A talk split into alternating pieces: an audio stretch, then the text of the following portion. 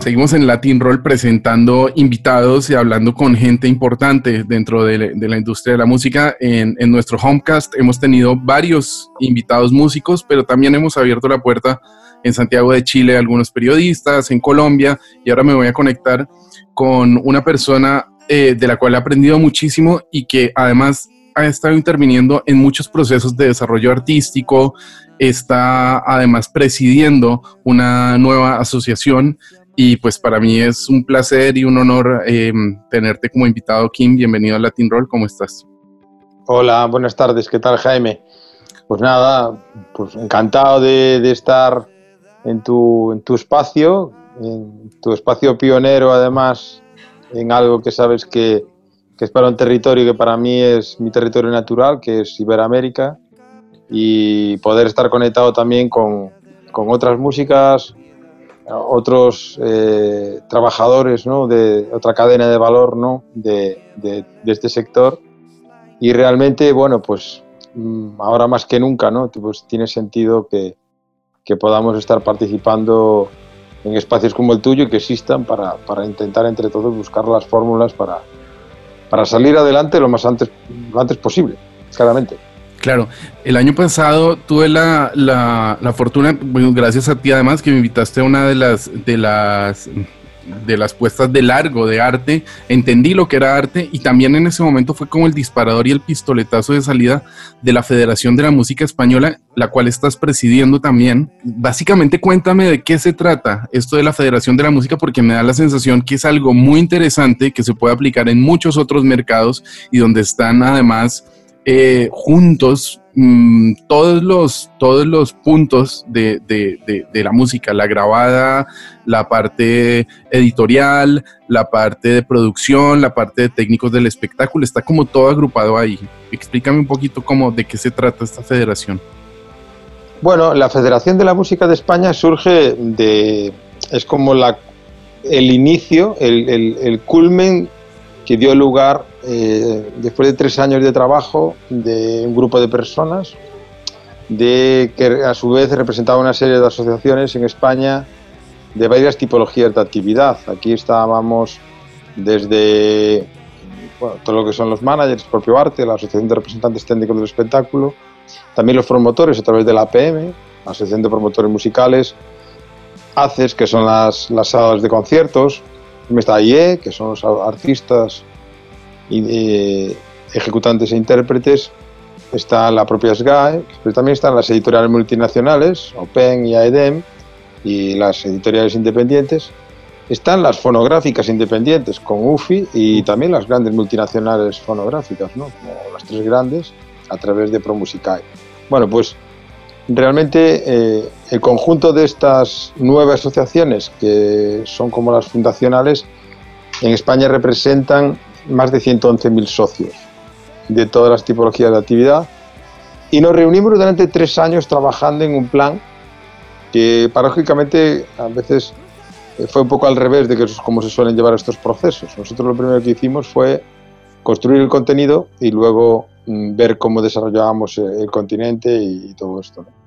Entonces entendíamos que aunque hay ciertas actividades que pueden ser antagónicas dentro de la música, hay muchas que nosotros creíamos que eran elementos troncales y que necesitábamos para, para, trabajar. Entre ellas había como cuatro grandes grupos, de alguna manera cuatro grandes, grandes objetivos eh, que tienen que ver con la dignificación, con la estructuración del, del sector y luego otros desarrollados con, que tienen que ver con el desarrollo del talento. ¿no? Desde el punto de vista de, del sector, tenemos una situación de cierta precariedad desde hace bueno, desde siempre que realmente no estábamos como definidos desde el punto de vista pues, de normativas laborales, por ejemplo, que, en vez de tener un convenio colectivo para este sector que tiene una especialidad a la hora de trabajar pues, pues tan, tan diferente a otros muchos, cambian los centros de trabajo, cambian los horarios, cambian muchísimas cosas y no tenemos ese convenio colectivo del sector. Entonces, bueno, pues lo que es construir eh, en conjunto con las administraciones públicas y con las instituciones eh, trabajar en la construcción precisamente de un, espacio normativo desde el punto de vista laboral. También la creación de todo lo que son los itinerarios formativos de formación pública y reglada, o sea, todo lo que son los ciclos medios, superiores, eh, carreras universitarias necesarias para que esta profesión también al final pueda tener una bolsa de trabajo y dado la gran cantidad de, puestos de trabajo que podemos generar, además, si tenemos a, nuestros profesionales pues, más cualificados porque están formados, realmente podremos eh, trabajar y, y, sacar de esa bolsa de desempleo a muchos, muchos otros, mucha gente que está en otros sectores, que con una mínima formación pues puede entrar a formar parte de este sector, ya que el puesto de trabajo pues, es muy barato. ¿no? Eh, yo, la tercera pata es como la adaptación fiscal, es decir, realmente no entendíamos, no entendemos como muchas veces lo que son eh, la actividad eh, desde el punto de vista de Valle, en el sentido de que, de que por, por momentos estamos, pues un artista o las empresas que estamos detrás, eh, pues cuando hay un pico de, ingresos es cuando sale de gira, o sea, con disco, pero para, para salir de gira o para, para, para, para, sacar un disco hay que componer ese disco y hay que preparar esa gira. Entonces, eh, pasa que un año de repente tienes un pico de ingresos, pero al siguiente no tienes nada. Entonces, sin embargo, viene Hacienda y como no entiende de una adaptación al sector, pues el año que gana mucho dinero se lleva los grandes impuestos y el año que no que no facturas nada, pues no tienes nada. Entonces, habría que prorratear gastos e ingresos en, periodos no de ejercicio natural, sino de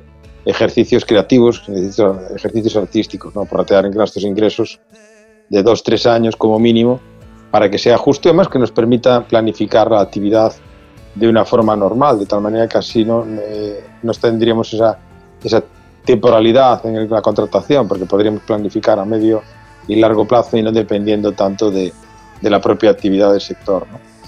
Luego hay una cuestión que tiene que ver con, con el reconocimiento por parte de, de, industria de como sector estratégico. Realmente se está viendo que la cultura en general y particularmente la música somos un contenido esencial para el desarrollo de muchas otras actividades que nada tiene que ver con la música. Y entonces, pues el turismo, pues todo lo que es la parte de logística, transportes, medios de comunicación, etcétera, etcétera. Que lo que está pasando realmente es que, que eh, en el momento que no hay eventos, que no hay festivales, que no hay conciertos, pues se resienten en un momento en que el turismo cultural en muchas comunidades autónomas, en muchas partes del país, ya ha superado al turismo de playa. Entonces, mm. al final, todo esto es un, es un, problema de impacto socioeconómico.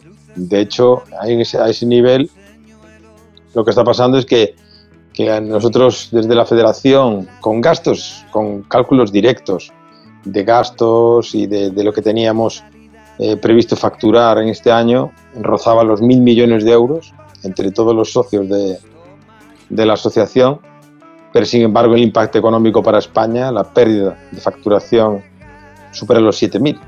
Eso quiere decir que por cada uno que facturamos ahí se multiplica por 7 el impacto económico alrededor.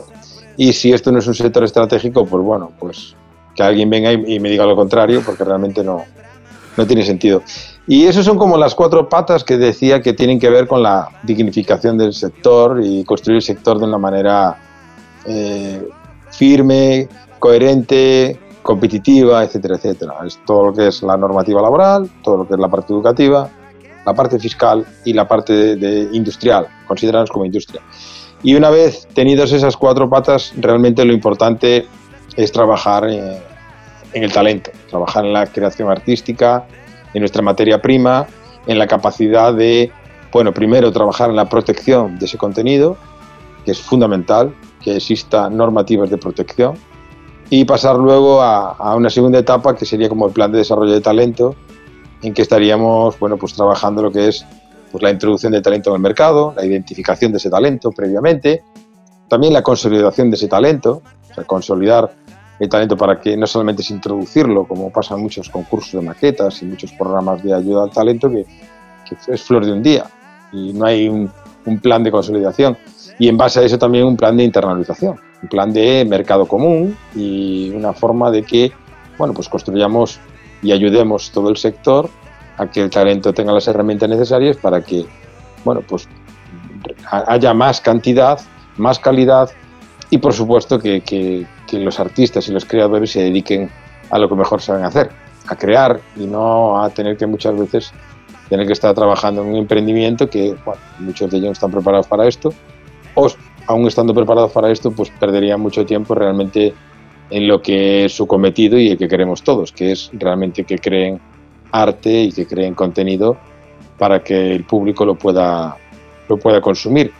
Y diciendo el público como el gran reto que nos tenemos que plantear desde la propia industria, como que popularizar nuestro contenido para nuestro público y hacer esas grandes campañas, una vez construido todo esto, para, para que el público tenga el reto de que lo propio también es importante y que lo consuma, y que consuma y, genere una línea industrial, una línea de, de monetización que ayuda al sector a, a salir adelante. ¿no? Y todo esto está resumido en un plan estratégico que hemos desarrollado durante tres años y es un poco nuestra hoja de ruta.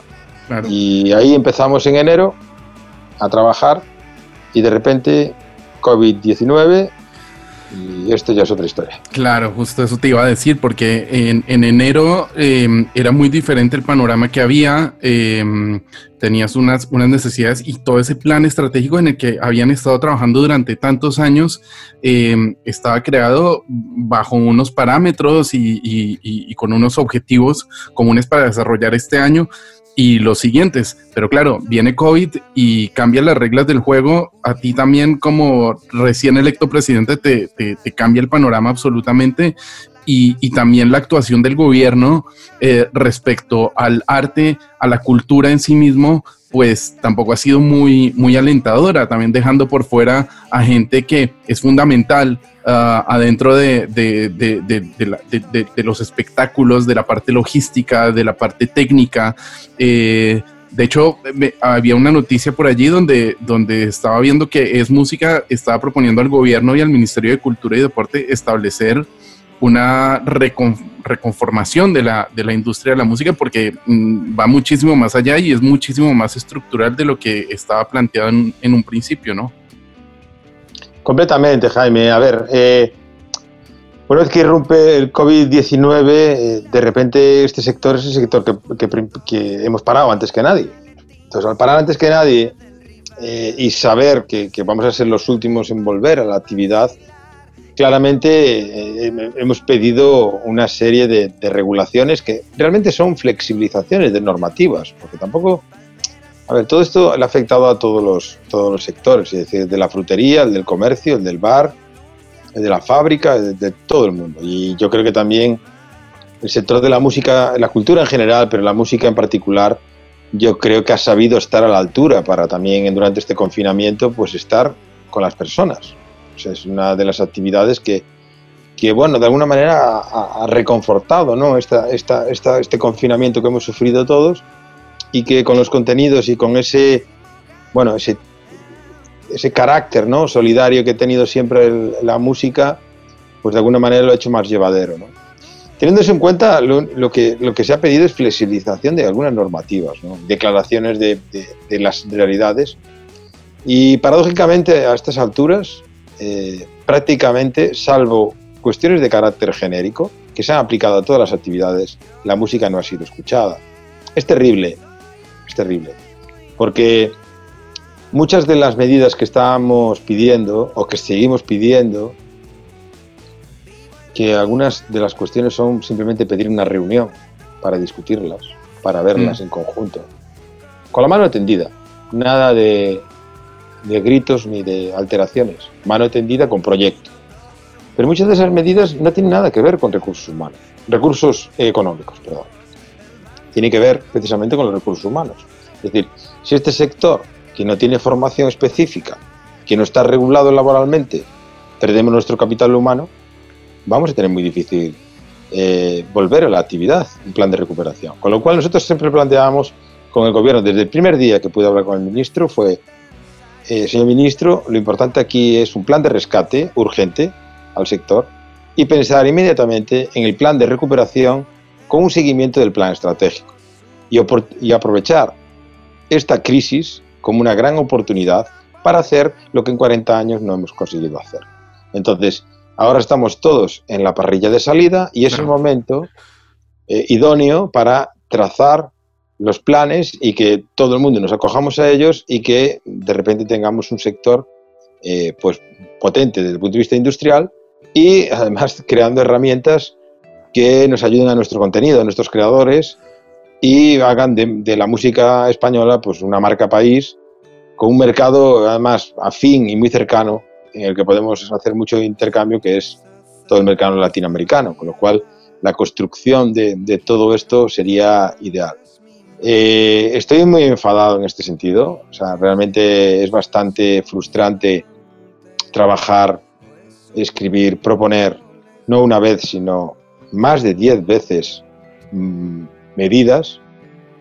Eh, ha habido dejación de funciones, ha habido situaciones realmente donde el ninguneo eh, fue como absoluto, en el sentido de que sin ir más lejos, en todo el tema de este, los protocolos de escalada, había una dejación de funciones brutal y lo que se han pedido, lo que se ha hecho es, eh, en el ámbito competencial, pasarle a las comunidades autónomas, a las regiones, lo que son las responsabilidades. Entonces, ¿qué pasa? Que ahora tenemos 17 protocolos de, desescalada.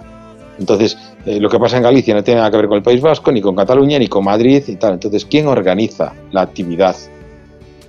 Porque además, luego está la potestad de los ayuntamientos, cada uno de ellos, sus técnicos municipales, lógicamente, donde le cae la responsabilidad, porque son los que al final emiten la licencia de actividad, pues va a ver cómo lo van a interpretar cada uno de ellos. Entonces, si ya el sector estaba en una incertidumbre, ahora mismo, sin una doctrina común de aplicación, ¿en qué punto estamos? En Madrid pueden meter 6.000, en Galicia pueden meter 300, en el País Vasco pueden meter 400 en, Navarra, digo, pero ¿esto, ¿esto qué es? O sea, tendremos, que, tendremos que plantearnos doctrinas comunes. Hacemos guías del sector, pero para el público no. Solo por si los escenarios, eh, los artistas pueden estar en el escenario. Y el público, bueno, el público ya lo dirá cada comunidad autónoma. Bueno, esto, a ver, yo estoy cabreado con este tema, la verdad, Jaime, pero, pero es que es una, ha habido una, como digo, es un caos es un caos y esto eh, es un flaco favor. ¿Por qué? Porque, porque esto va, puede provocar que se cometan eh, pues, imprudencias y al final este sector, eh, ojalá me equivoque claramente, pero este sector va a pagar el pato de todas las imprudencias que se cometan desde otro lado. Porque los trenes van llenos de gente, los metros van llenos de gente, los aviones van llenos de gente, el fútbol va a meter público, el otro no sé qué, pero basta que aparezca en un concierto o algo y pase, o no pase nada, pero ¿a quién se le va a echar la culpa? Pues al sector que estamos más desprotegidos y que hemos estado más desprotegidos de siempre, ¿no? Entonces decir, bueno, pues al final la culpa es que no, no, todo eso no ha pasado y donde se puede contagiar a la gente es, un, es en un concierto. Con lo cual es bastante injusto. Eh, no quiero ser pesimista en el sentido de que, de que, bueno, tú ya me conoces, soy optimista por naturaleza, pero dentro del realismo me da mucho coraje que a estas alturas eh, no se haya pensado más en nosotros. Cuando hay departamentos e instituciones que es, están dedicadas a esto, aunque efectivamente no hay un instituto de la, de la música en España, estamos repartidos entre INAEM, Industrias Culturales, el propio Ministerio, etcétera, etcétera, no hay, no hay un interlocutor, un espejo desde el punto de vista institucional y administrativo que atienda lo que es la más la música popular, sí las artes escénicas, y la música como arte escénica, pero sí de una forma como de, más, lo que es la parte como más pública, ¿no? La, lírica y todo lo que son los espacios de orquestas sinfónicas, etcétera, etcétera, que con todo el respeto hay que regular y, vamos, faltaría más. A, a, su lado siempre, ¿no? Pero ¿qué pasa con las músicas populares? ¿Qué pasa con la música que al final son las que generan el impacto económico? ¿Qué pasa? Que, bueno, pues son iniciativas privadas, el carácter siempre emprendedor, carácter vocacional, y al final de la experiencia pues se va ganando un poco todo lo que es el estatus en todo esto y al final pues eh, somos los que estamos como más abandonados en todo esto. Y cuando digo, no lo digo solo por las empresas, lo digo porque aquí el rescate al capital humano es fundamental. Es decir, si desaparecen los técnicos, se aparece la parte logística, se aparece el personal de gestión de todo esto, de comunicación, etcétera, etcétera, realmente lo tenemos muy complicado. Y toda esta gente está desprotegida, completamente desprotegida. Este gobierno, ni ningún otro gobierno, fuese del color y de la ideología que fuese, o que fue, eh, o que estuvo gobernando en el TAP, no han hecho nada, ninguno. Eh, ha habido acercamientos, ha habido posicionamientos, ha habido muy buenas palabras. Me consta que ha habido, bueno, pues buenas intenciones, pero no se ha sentado a crear un plan de la música, un plan de la cultura y un plan de proteger a este sector como hay que hacerlo. Y esto es, es un poco la, la, no una guerra, porque es absurda. Es decir, estamos perdiendo un tiempo precioso de un sector estratégico que, como decía antes, está más que justificado, que luego, pues dentro de X tiempo vendrá alguien y dirá, no, pues es que ahora hay que apoyar todo esto. Bueno, pues habrá que apoyarlo, no, hay, que construirlo entre todos. No, pedimos subvenciones, lo que pedimos es que eh, si no se pueden hacer los conciertos, que se nos diga. Pues por causa de fuerza mayor no puede hacer estos conciertos. Que se flexibilicen las condiciones de consumo, que se, que se adapten los ERTES, eh, las, las, cuotas de autónomos, etcétera, etcétera, a todo el personal. Y no porque en este sector no tengamos regulación laboral, pues al final nuestros técnicos, nuestros backliners, nuestro, todos nuestros profesionales se queden fuera. Que, que si nos atienda desde el punto de vista tributario, porque el cine y el teatro se le ha quitado cinco puntos del impuesto de sociedades. ¿Por qué? ¿Pero qué pasa? Eh, ¿Una película es mejor que una canción? ¿O una obra de teatro? ¿O que un libro? Es que no lo entiendo. Es decir, ¿por qué razón se pasa todo esto? La razón es clara, Jaime. El cine lo producen las grandes televisiones, que son medios de comunicación. Y que los medios de comunicación eligen a los políticos. Entonces con eso no se puede meter. Y nosotros somos los de la pandereta con todos los respetos para la pandereta que, vamos. Entonces, claro, este, este, es el problema y no se puede hablar más claro. El, tema es que eh, somos lo que somos porque tenemos la fuerza que tenemos y históricamente hemos sido los débiles porque hemos sido los emprendedores, hemos sido los que hemos arriesgado nuestros recursos para trabajar, para trabajar y para dignificar y para exportar este país, pues todo lo que llevamos exportando durante mucho tiempo. Pero, pero desde luego, si contado todo esto no tenemos un plan, pues mal vamos. Bueno, esperemos, esperemos, hay que darle un poco de tiempo, me imagino que, que estarán, eh, alguien debe estar pensando y, trabajando en, todo esto y pues espero que lo que está en tu mano eh, pueda salir lo, lo, mejor, lo mejor posible. En cuanto a esmerarte como tal, em, te quería preguntar, porque hay varios desarrollos artísticos que mm, fueron casi que truncados a la mitad por, eh, por, esta situación. En el caso de Furious Monkey House, que estaba en un desarrollo artístico hacia, hacia diferentes mercados, de, incluso internacionales, eh, digamos así, latinos y no latinos.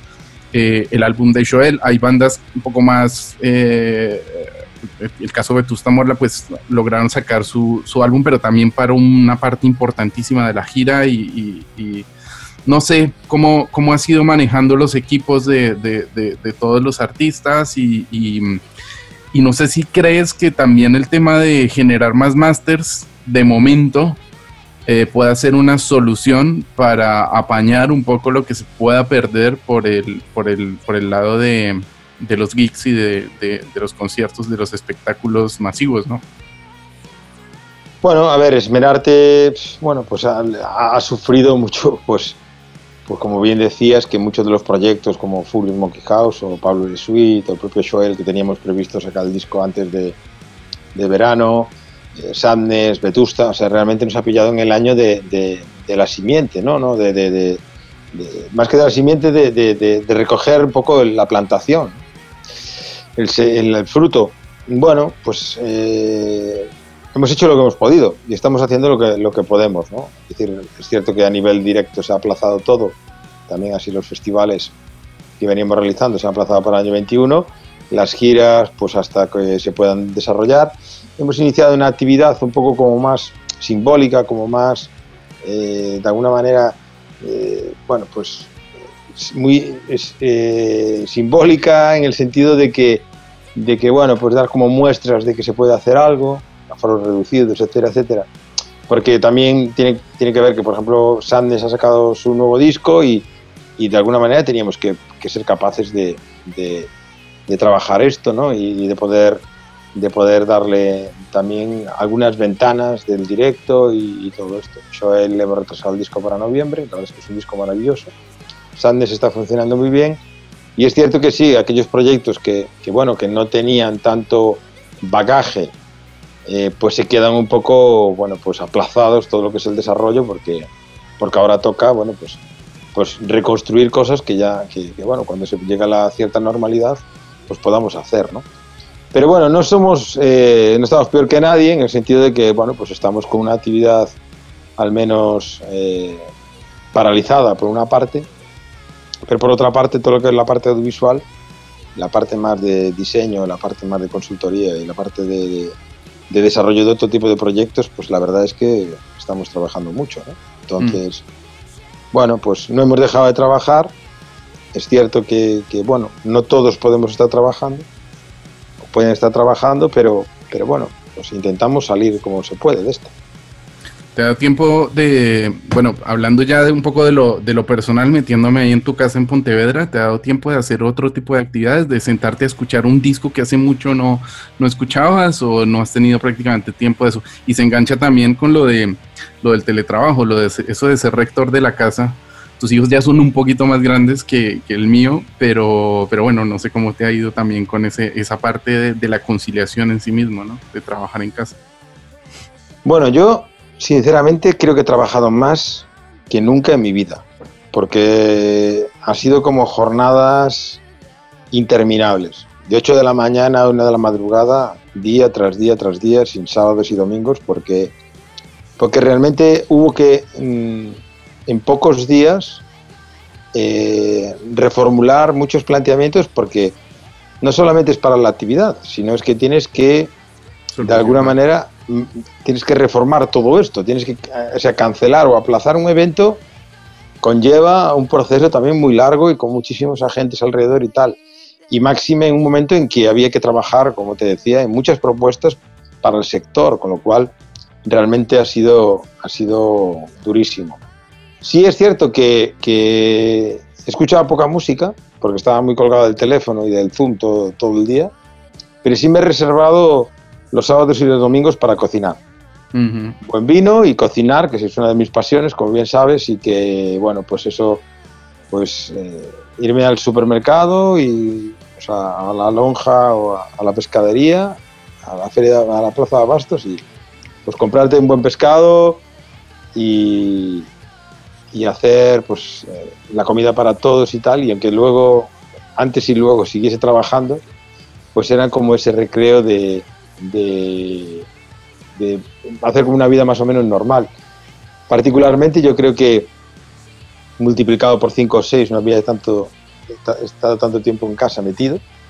O sea, multiplicado por muchos múltiples, porque yo creo que nunca, desde de los 12, 13 años, siempre he estado como de un lado para otro y, claro, yo también, todo esto me pilló en México después del Vive Latino, volví así como muy rápidamente, me cerré en casa y es más, eh, ahora me estoy obligando a salir de casa y estoy en mi despacho y es como, bueno, que, que, ya en Galicia se pudo salir antes de las fases todas de desescalada y yo casi seguía en casa. Ya me había acostumbrado un poco a todo esto y bueno, pues la semana pasada he podido viajar ya un poco y bueno, pues ya estoy como, como reactivándome más o menos de una forma más o menos normal, buscar la normalidad porque yo creo que también es muy necesario a mí.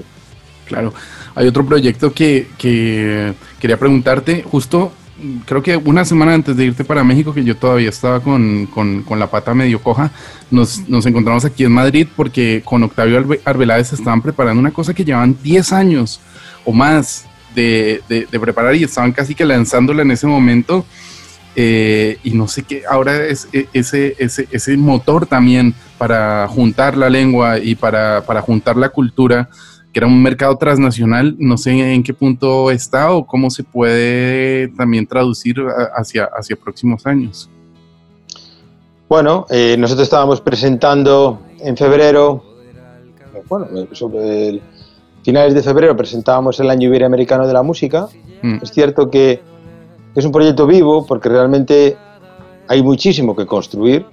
Es decir, las patas que decía antes, las estrategias que decía antes, si se le sumamos la importancia del rol de la mujer, todo el tema de la igualdad dentro de la industria, dentro del sector, todo lo que es la economía creativa, todo lo que es el, tratamiento desde el punto de vista tecnológico y de adaptación tecnológica a este sector, el impacto sociocultural que supone para, para, para las personas, para, para el, desarrollo de, de, nuestros países y sobre todo también en algo que para nosotros es fundamental, es digitalización, eh, todo lo que es cambio de soporte cada vez más, más fácil, pero ¿qué pasa todo aquello que no está en metadatos? Es decir, todo, todo lo que son las, los contenidos ancestrales, todo lo que son los, los contenidos musicales más tradicionales y, y, que no tienen un soporte ahora mismo digital, pues lo podemos perder. Entonces, bueno, trabajamos un poco también en esa recuperación, en la preservación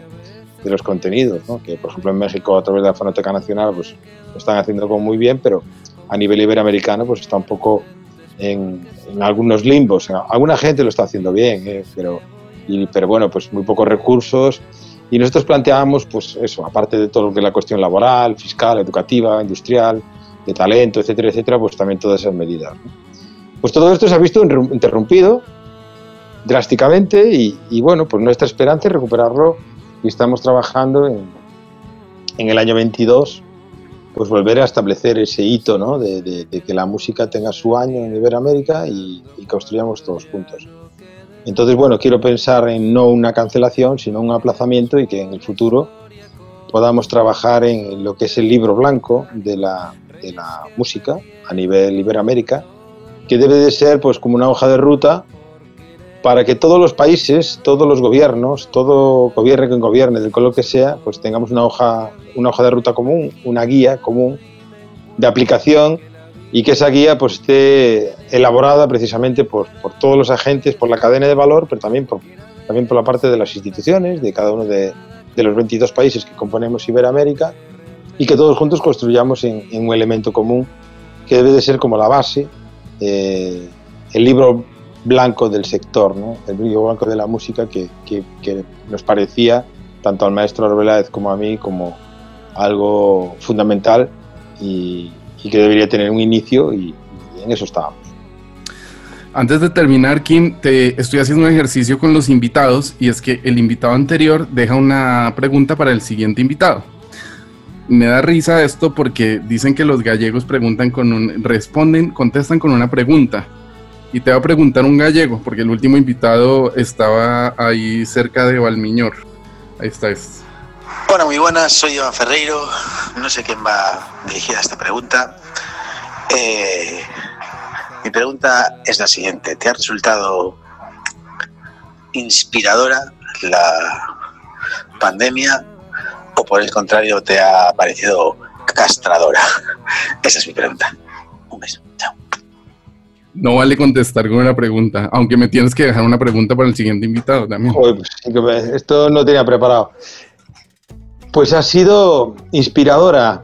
Yo creo que ha habido de todo. Ha habido momentos de cierta frustración, como te decía, de pelear un poco en el desierto, ¿no?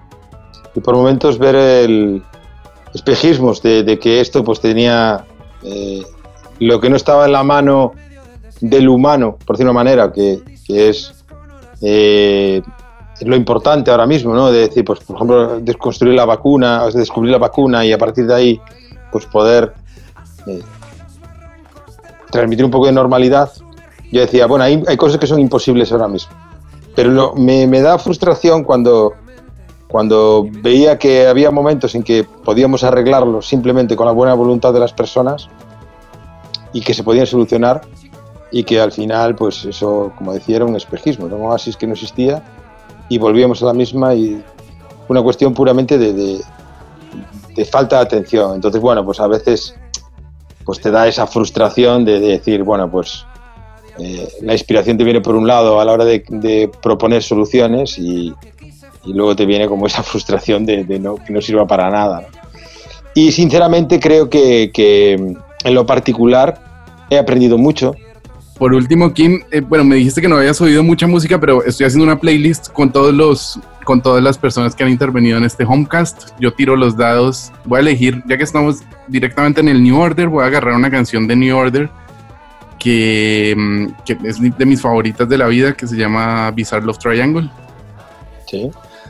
eh, déjame dos canciones tuyas, que las primeras que se te ocurren en este momento para esa playlist que tiene de todo. O sea, eh, Joel puso a The Smiths, Juanma eligió a Bombay Bicycle Club, eh, Dante Spinetta Stevie Wonder, no, no importa si es en español o en inglés, lo que, lo que prefieras.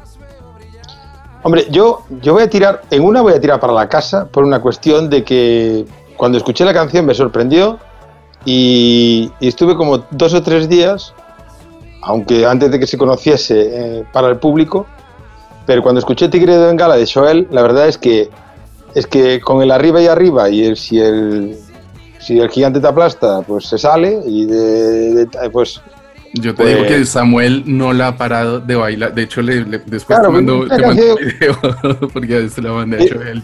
Es un es, es una canción atípica de Joel. Es una canción eh, más de verano, de un verano atípico. Y la verdad es que me dice mucho. Entonces, bueno, yo elegiría esa. Y yo creo que alguna canción de la esperanza, ¿no? Ahora mismo así me has pillado un poco fuera del juego, pero no sé, alguna cosa